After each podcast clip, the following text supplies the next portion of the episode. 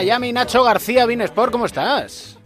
David Camps, muy buenas, yo muy bien, ¿y tú? Pues deseando tenerte a mi vera, pero no hay manera. Te empeñas en vivir en Miami y claro, lo que tiene. Vente para acá, vente para acá que aquí hay garantía de buena temperatura, ¿eh? Y de calidad de vida, ¿eh? que envidia y de la buena. Tenemos muchos temitas que comentar y uno de ellos, bueno, te lo dejo a ti porque es que te vas a meter en un embolado es un tema densito, sí, pero si te digo con Dolisa Rice, ¿te suena de algo? ¿La gente se acordará de esta mujer o no? ¡Hombre!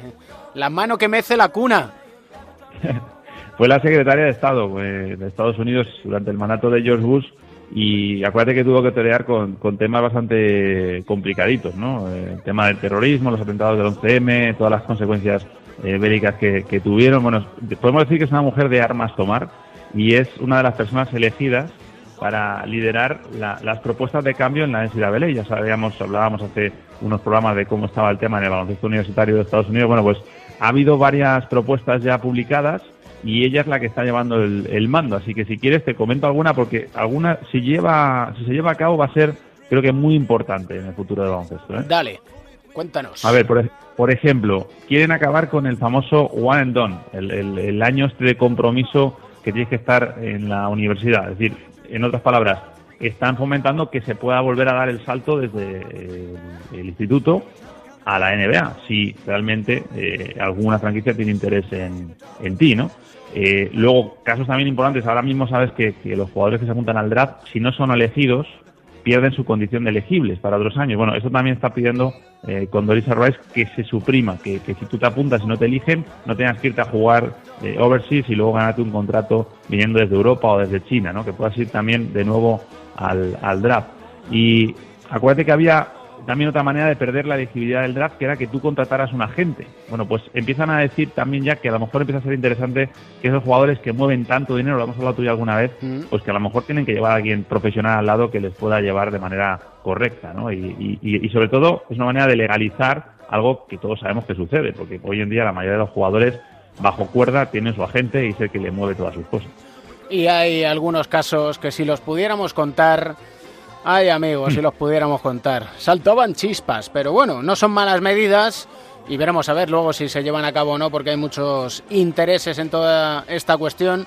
Lo que estamos muy interesados, Nacho, yo no he hecho más que retweet y retweet en esto de la red social Twitter, a nuestro querido amigo Ricky Rubio, porque su solidaridad merece la pena. Sí, eh, está a punto de conseguir un galardón muy importante. Eh, se la está jugando ni más ni menos que con Kevin Durant y con LeBron James. Es el galardón al jugador más solidario de la, de la NBA.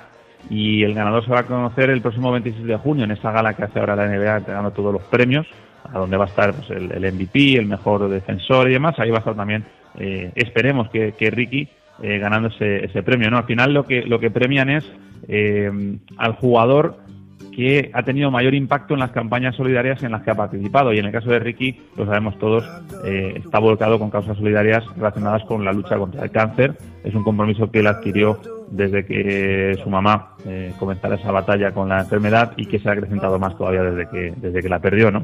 Eh, tú lo dices, para apoyar a Ricky, muy fácil, no puede ser más fácil, que es retuitear, darle movimiento a todos los contenidos que él mismo va publicando en redes sociales y relacionadas evidentemente con, con este tema, ¿no? Así que podemos conseguir, David, entre todos, que, que esta campaña de Ricky Rubio, que está siendo un temporadón en la pista, acabe siéndolo también eh, fuera de la pista, ¿no? Podría ser un, un, gran premio, desde luego, para él. Y es que todo el mundo ha sido tocado por el cáncer. Este año decidí hacer algo más grande. Con su retweet me ayudan a mantener la recaudación de dinero para la investigación del cáncer. Vamos a ganar esa pelea juntos. Ese es el mensaje de Ricky Rubio en las redes sociales. Es un fenómeno, Ricky Rubio dentro y fuera de la cancha. Oye, y me has dejado intrigado. ¿Puede haber un primer entrenador en la NBA español? Sí, sí, sí. Un head coach, ¿no? Porque entrenador ya, ya le tenemos, que es Jordi, Jordi Fernández, amigo nuestro. Eh, pero fíjate, y quería destacarlo y recalcarlo aquí en cuatro cuartos, porque ya hay varios medios, eh, uno de ellos es ESPN, o sea que no estamos hablando de ninguna tontería, eh, que incluyen el nombre de Jordi en un listado, es verdad que muy amplio, pero como futuribles head coach en la, en la liga. No creo que sea nada a corto plazo, pero creo que habla muy bien eh, cuando apareces en estas listas ya significativas, eh, habla muy bien de ti, de que estás haciendo las cosas realmente bien. además coincide David que hay muchos banquillos de la NBA disponibles ahora mismo. el último que, se ha firmado es el de Memphis, que va a seguir con el interino de todo el año. Bueno, al final le han firmado tres años, pero sí, hay muchos banquillos libres y en esa lista de, de futuribles está Jordi. Sinceramente, si me preguntas, ojalá, ¿no? Pero yo creo que este año no va a ser, eh, probablemente el siguiente tampoco, pero si sigue trabajando como está haciéndolo y sigue creciendo, eh, a mí no me extrañaría para nada, ¿eh? porque si algo tiene Jordi, aparte del esfuerzo que ha hecho y de, todo el trabajo que tiene detrás, eh, es que tiene muy buen nombre en Estados Unidos. Recordemos que ya fue primer entrenador en la Liga de Desarrollo. Un abrazo fuerte. Cuídate mucho, hablamos la semana que viene.